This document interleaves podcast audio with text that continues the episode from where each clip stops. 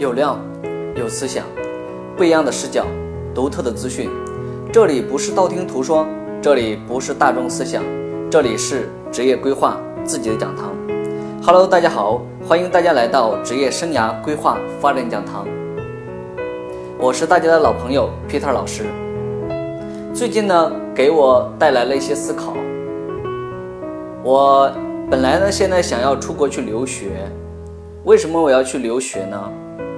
啊，主要是我现在在上海呢，我没办法买房子，我只有落户了，我才能买。但是呢，还有一个方方条件是我可以去买商品房，但是买商品房呢，相对来说，我要是商业贷款的话，那么利率相当之高。那么在从另外一个角度上面来说呢，我如果买房呢，还可以。结婚，也就是结婚了就可以买房。但是我现在呢，跟我的对象呢还没有完全考虑好要去结婚这回事儿，所以呢，买房现在困扰着我。我相信呢，在上海、深圳、北京等其他地区，苏州、浙江也困扰着大家。那就拿上海为例，对于大家现在来讲呢，买房这件事相对相对来说呢是比较困难的。啊，相对来说比较困难，它一直困扰着我。那么，怎样才能在上海落户呢？其实我最近研究了很多方法啊，这一年来啊，我研究了很多方法。首先呢，如果未来呢，你准备要在上海来发展，那么我要告诉你的是，你首先第一个，要么刚开始的时候来上海上学，然后找到一家大型的国有企业。啊，企业呢，它本身一定要是要有这样的入户的名额的这种企业。如果你是为了落户来的，第一份工作一定要找这种类型的，比如说太平洋人寿，啊，或者是像一些大型的金融机构里面，啊，都可以落户。那么另外一个呢，还可以做什么呢？人才引进类的，就是出国留学。啊，你可以不来上海上学，但你可以去国外去留学。但是出国留学呢，有一个条件。如果这个大学是合办的，也不行，必须是重点大学，回国之后才可以。但是还必须要满两年，交两交满两年的社保。那么在这样的一个过程当中，大家其实都要去长期的去规划一下。如果你不长期规划的话，那么我相信你在上海十年、十五年你都买不上房子。那有的人现在到现在为止，据我了解的，四十多岁了还没有买到房。那当然了，有可能说房子对我来说不重要。那么其实，在一个人的生生活过程当中，房子它是为我们提供生活，啊，让我们有一个归属的这样的一个地方。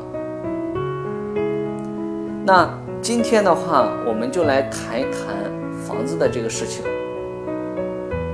其实呢，本轮的这样的一个房价的上涨的本质呢，其实它是掩护了三十万亿的方债务的转移。怎么来讲呢？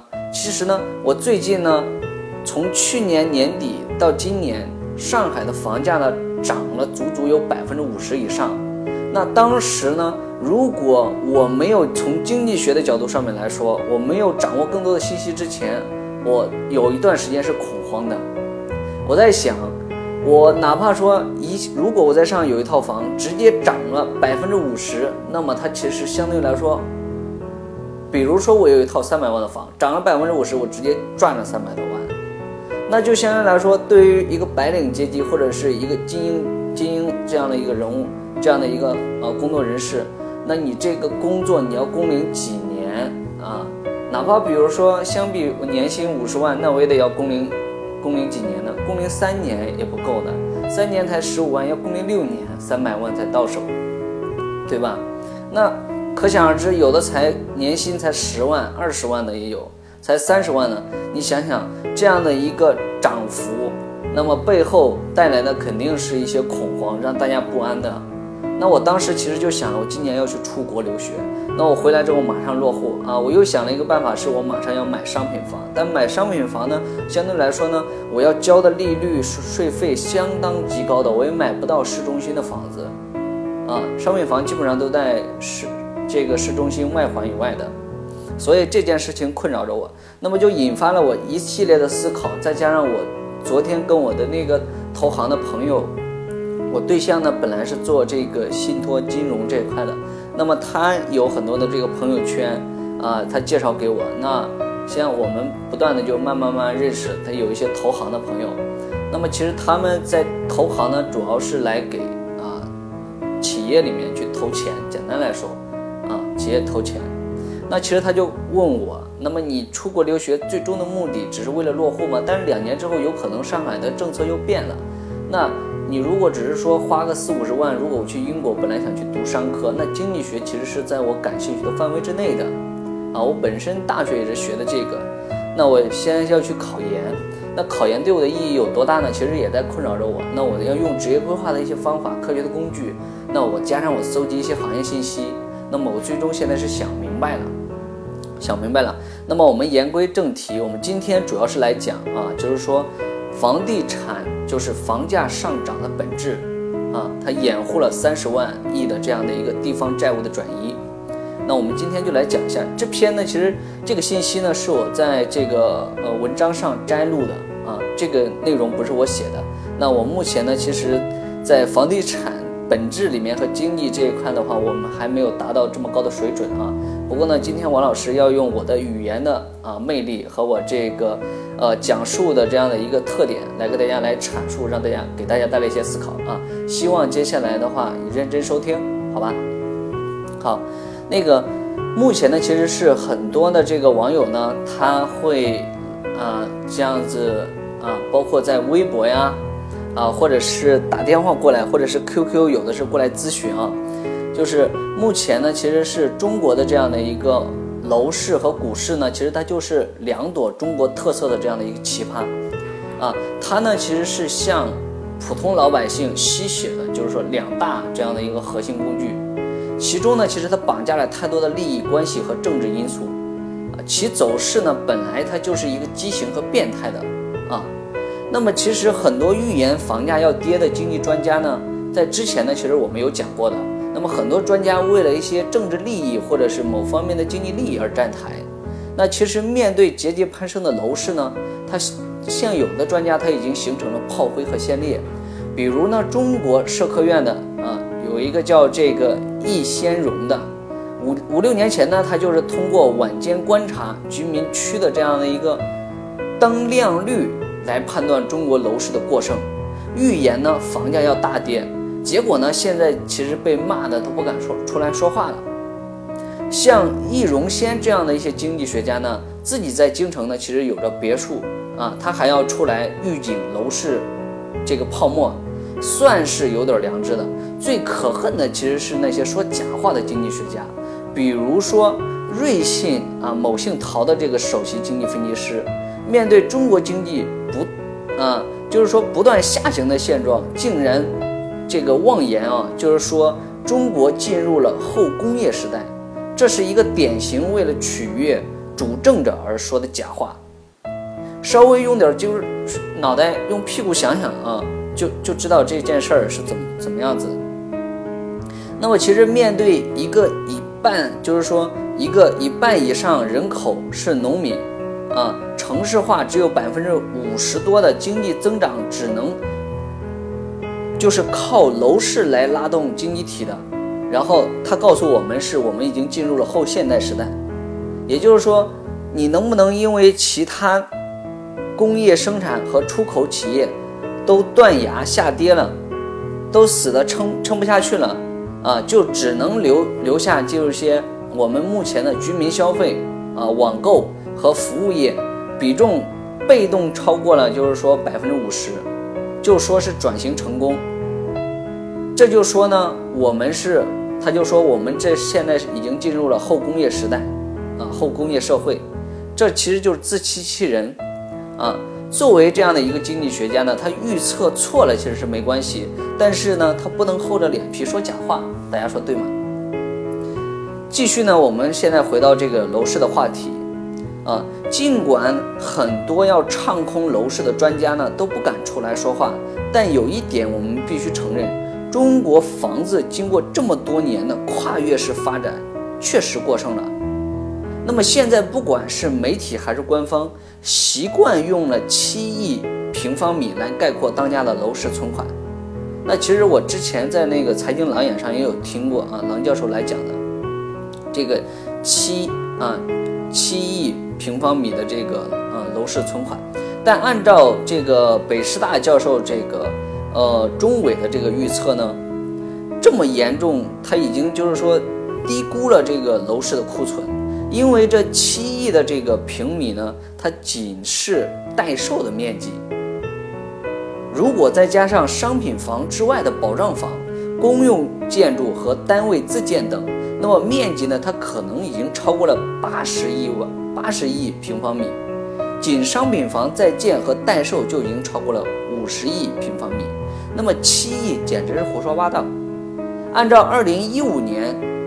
全国销售面积十多亿平方米算，那么这些库存呢，要到五到七年才能消化。也就是说，哪怕说是八十亿平方米还是五十亿平方米，那么也得要五到七年才能全部消化完。虽然房产呃库存就是目前这么庞大，中央政府呢也在不断的调整这个房产去库存化，那么。为何房价一直降不下来呢？我相信现在困扰的大家，既包括现在的三四线城市，也是没有一点的动静的。学过马克思主义经济学的这个，大家都应该知道啊，这样的一个场景，里面有一段话是这么说的：资本主义经济大萧条时，资本家宁可把牛奶倒在水沟里，也不能让那些穷人喝到便宜而免费的牛奶。这就是资本家的本性决定的。那么，中国地产商比资本主义的资本家更加为富不仁。反正钱是银行的，地是抵押的，盖房也是欠着农民工的。那么，要死也要一起死，反正就是啊，捂着不，他反正就是捂着不降价。那么，买房者不买，卖房者不。啊，不降价，房房产的这样的一个销售呢，它持续是低迷的，房价呢，它也是居高不下的，这样僵持的状态呢，大约持续的有两年，就是从二零一一年到二零一五年，就是库存它去不了，土地呢也卖不掉，这个时候其实政府当然要着急了，那必须政府要出大招，那一方面呢，它是让这个房价呢稳中有升，一方面呢刺激买房者要赶紧买房。于是呢，就有了二零一六年年初的首付比率下降、税率下降，啊，这个央妈放水等措施。于是呢，我们看到了北京、上海、深圳、南京、杭州等城市这样的一个房价的爆发式的这样的一个上涨，啊，我现在想想我都有点恐慌。你知道，我现在生活在这个这这样的一个环境里面，那我现在坦然了。那么当然呢，这些都是一个表象，大家都不要为这个表象所蒙蔽，啊。讲到这个表象，还有一个就是讲到那个索罗斯啊，狙击中国。这个的话，大家如果想听的话，就是可以去那个，嗯，听那个财经狼眼啊，有一期讲那个索罗斯狙击中国的这个，呃，也就是政府中国政府为了这个，嗯，钱啊向外逃移，所以也也有一部分就是升房价，也有这个原因。那么其实是表象背后真正的逻辑它是什么呢？其实我们必须搞清楚。啊，就是才能看清楚。其实呢，在这里呢，我我也不能来预测这未来这个房价它是涨还是跌。啊，泡沫之后呢，它其实必然是破裂的，没有水永远是上涨的。那么，东京，你像香港房价泡沫破灭后呢，所以上海、北京房价它必须得破灭。也就是像这样的一些媒体说的一些鬼话呢，其实它没有任何意义的。就像大家都会说的，人总会死的。其实这样这句话是没有意义的。关键是在于呢，我们要知道某个人什么时候会死，那才算牛叉。那么这就是先知。在这里呢，我也没有这个预测的这个天赋，所以呢，我们只能从经济常识和决策者的逻辑来判断这轮房价上涨的本质。那么，其实在中国呢，任何一个大经济时代。啊，大经济事件和经济现象的背后呢，都有老大哥的身影，都体会了老大哥意图和这个意志，相对市场，其实老大哥掌握的资源动员能力呢，实在是太丰富了。二零一五年的那一轮呢，五千点牛市，就是因为老大哥想借助资本市场拉升资产价格，以达到振兴实体经济和拉动 GDP 的目的，但结果失败了。这也说明一个道理：谋事在人，成事在天。虽然老大哥在资源动员能力很强，但是他也不能，啊，想做什么就能做成的。其实老大哥为什么要去杠杆、去库存、去产能这样的一个时候发动这样的一一轮的这个房价上涨呢？说到底呢，还是因为整个经济系统和金融系统的风险马上就要爆发了。那么经济方面呢，PPI 连续经历了四十八个月的断崖式下跌。那么其实占 GDP 的三分之一的外贸出口基本上是没没有了，甚至成了负数。大部分制造工厂呢都关闭了，钢铁、化工、水泥等啊重工业化基本上全军覆没。消费在勉强的就是说支撑着，但这只是人们维持基本的生存所必须要的。随着经济的下滑，消费早晚也会下跌。那么经济方面的下滑呢，必然是传导到金融系统，而金融系统呢，其实最大的危机呢，不在楼市，啊，也不在这个居民住房货贷，也不在企业家贷款，而在地方债务。那么根据中国社科院的数据和估算，地方政府债务呢，规模大概是三十万亿。这还只是审计数据数据啊，而不是财务意义上的数据。地方政府的债务呢，规模到底其实有多大呢？这个只有天知道。那还有一个黑洞，也就是一颗定时炸弹，一旦处理不当，啊，真的有可能爆发系统性系统性的这个风险。除了政府信誉受损之外，整个银行系统呢都有可能是崩溃的。而且，其实这些地方政府呢，百分之九十以上呢，是以政府财政收入信用，或者是以相应的资产收益作为担保或抵押的形式存在。融资对象呢，它其实是银行、啊、信托、证券、保险等机构。融资渠道呢，它它它其实包括了，呃，融资平台贷款、信托融资、啊，城投债等。在平台贷监管收紧后，那么一些地方政府呢，变相融资啊，就是说变相融资的行为愈演愈烈。也就是说，不少地方呢，通过了信托货贷、啊融资租赁、售后回租、发行理财产品、铺垫施工、铺资施工等方式变相融资。啊那么其实呢，如何才能化解这些风险呢？这个时候，决策者呢，他们有几个设想啊，一个是央行呢直接出钱购买了地方政府的债务，啊，这个印钞票给银行，毫无疑问，这就是赤裸裸的量化宽松。这样做的结果呢，就是货币贬值、通货膨胀。那么第二个方第二个方案呢，他们是地方政府和银行商量啊，就是说债务延期。但延期呢，并不利于债务总量的控制，也许债务呢会越来越大。这一个方案呢也被否决了。那么第三个方案，第三个方案是什么呢？就是债务置换，发新债还旧债。但呢，这个时限拉长了，利息降低了。那么现在呢，走的就是第三第三套方案。啊，二零一五年的这个债务置换呢还比较顺利。一些银行呢，因为第一次跟地方政府过招，啊，都比较听话。但随着债务置换规模越来越大，银行和地方政府的博弈呢，也进一步升级。财政部要求，二零一六年地方啊这个债务置换于新增规模将达到六万亿，三季度前完成置换。有一有一个条有一条件的地方呢，可以提前置换，也可以全部置换。像一些地方呢，这个时候就开始偷着乐了，赶紧把以前五花八门的这个债务呢都拿来置换。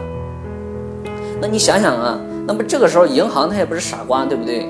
那么很多呢都是上市公司，他们也有利润和绩效考核，对不对？那么这个时候银行反应过来了啊，你地方政府呢得寸进尺，对吧？你违约在先是吧？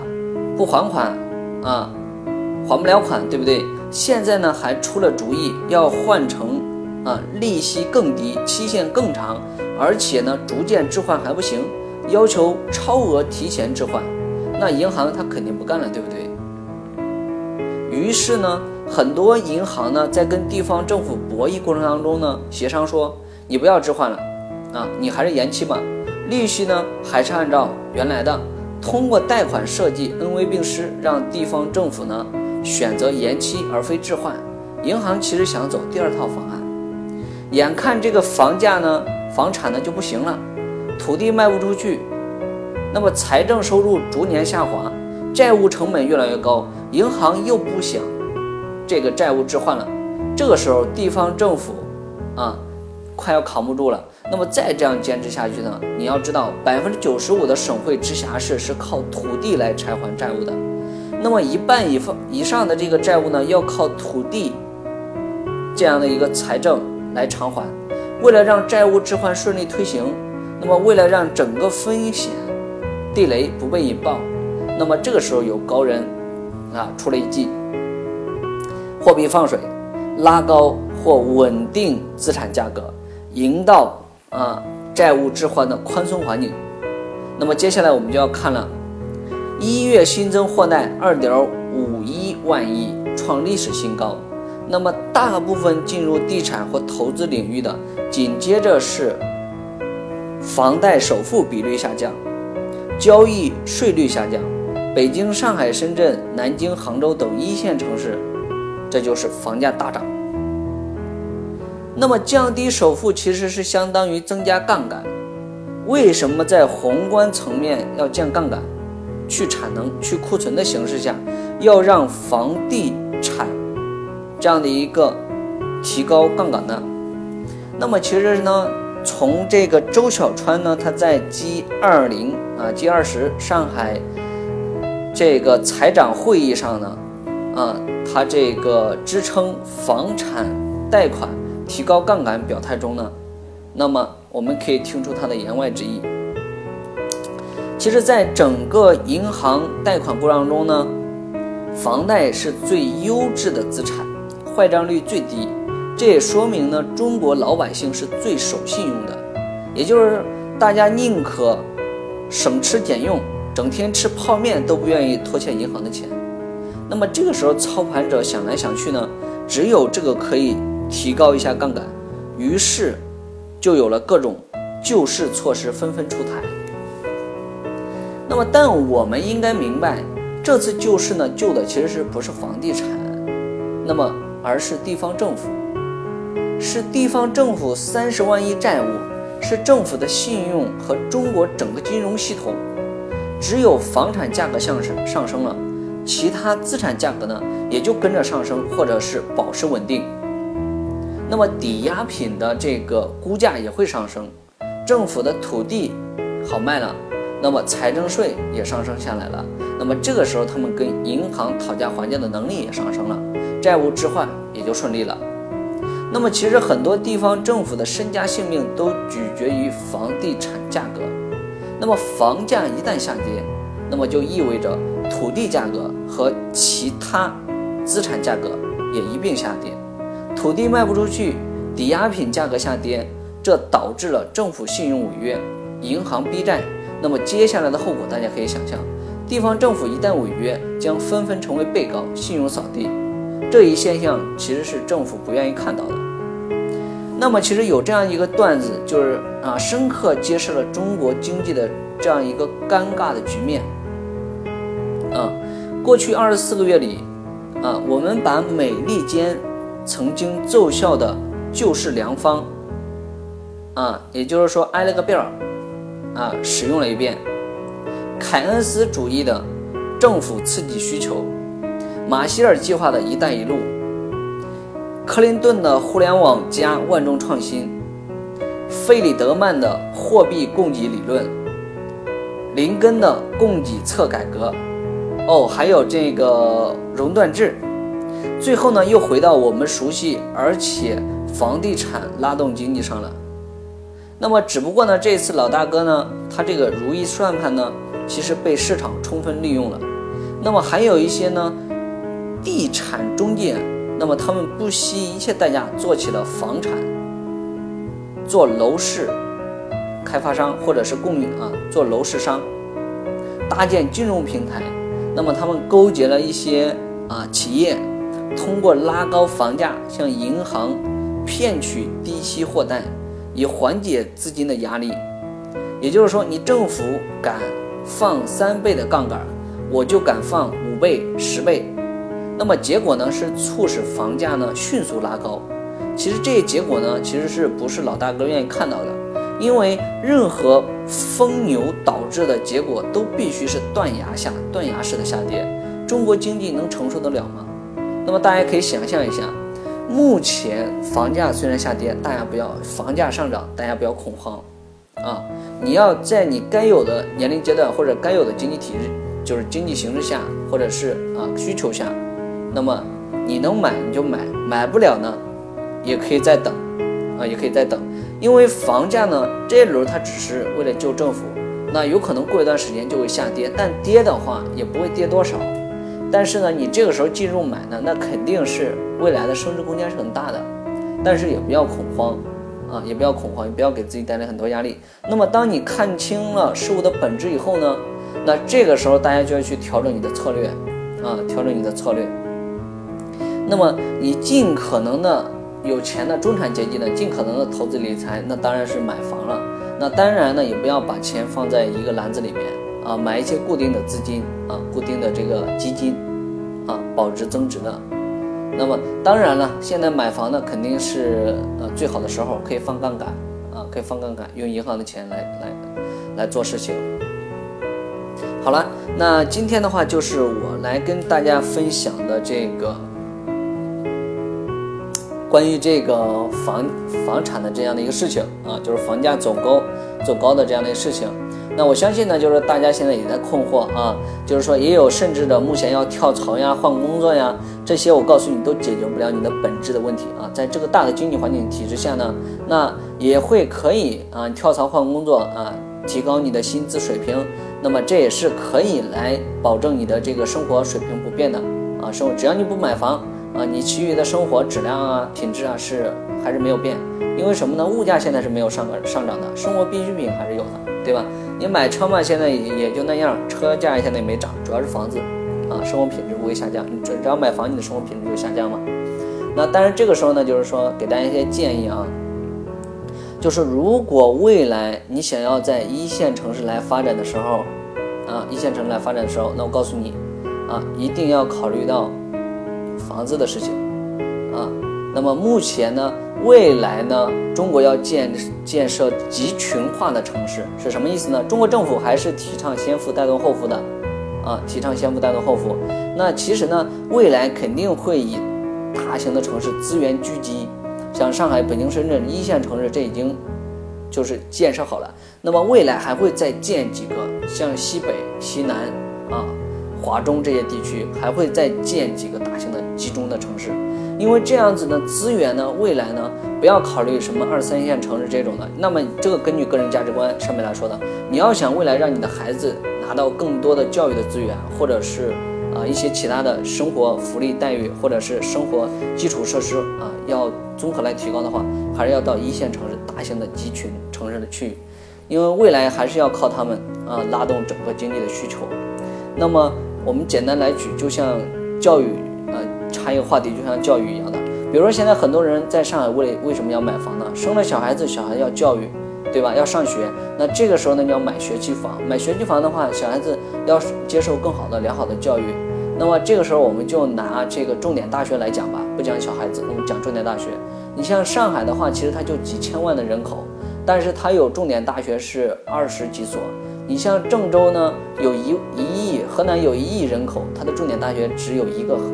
郑州大学，你想想这种教育资源分配的不均匀，那也就是说你当地的你当地的孩子，你当地就是说你自身的这个能力的提升和你的这个背景的提升，相对来说是比较薄弱的，所以一定还是要到这种大型的城市去啊，大型城市，那么，嗯，你一定要来拼杀拼杀。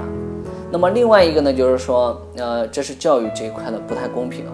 那么但也没办法。那么另外一块呢，就是如果你要想实现你的阶级的上升，我们就从普通阶级到中产阶级，再到往上上升一个阶级。中国目前呢，阶级的翻身还是只靠啊教育啊上学。那么另外一块呢，你如果有钱的话，买房。就阶级翻身呢，就是说啊，从你的经济收入上面来讲的。啊，那当然了，你的这个经济收入上升了，你的各方面的生活品质、物质啊，各方面都会上升。那么这是从这块来讲，啊，有还有一条方法就是你创业，啊，你去创业，啊，三三个在中国这应该是三个途径吧。那有可能还有一些偏门了嘛，比如说呃找个富婆呀，那么或者是找找个高富帅呀，那当然这极少了，那因为高富帅他是有品位的嘛，对不对？你一个屌丝你怎么能嫁给高富帅呢？根本。价值观各方面都不匹配嘛，所以现在要给大家的是不要恐慌啊，该在你原有的这样的一个现有的阶段，该提升去提升啊，然后该能力提升能力提升，该学历提升学历提升，然后该转型的转型，该换工作的换工作。那么接下来就到了换工作这个地方，如果不懂的话，关于职业生涯规划这一块的事情呢，都可以过来咨询我，然后的话也可以进行关注。好，今天就是以上跟大家来分享的，希望可以给大家带来一些思考。好，谢谢大家，下期见。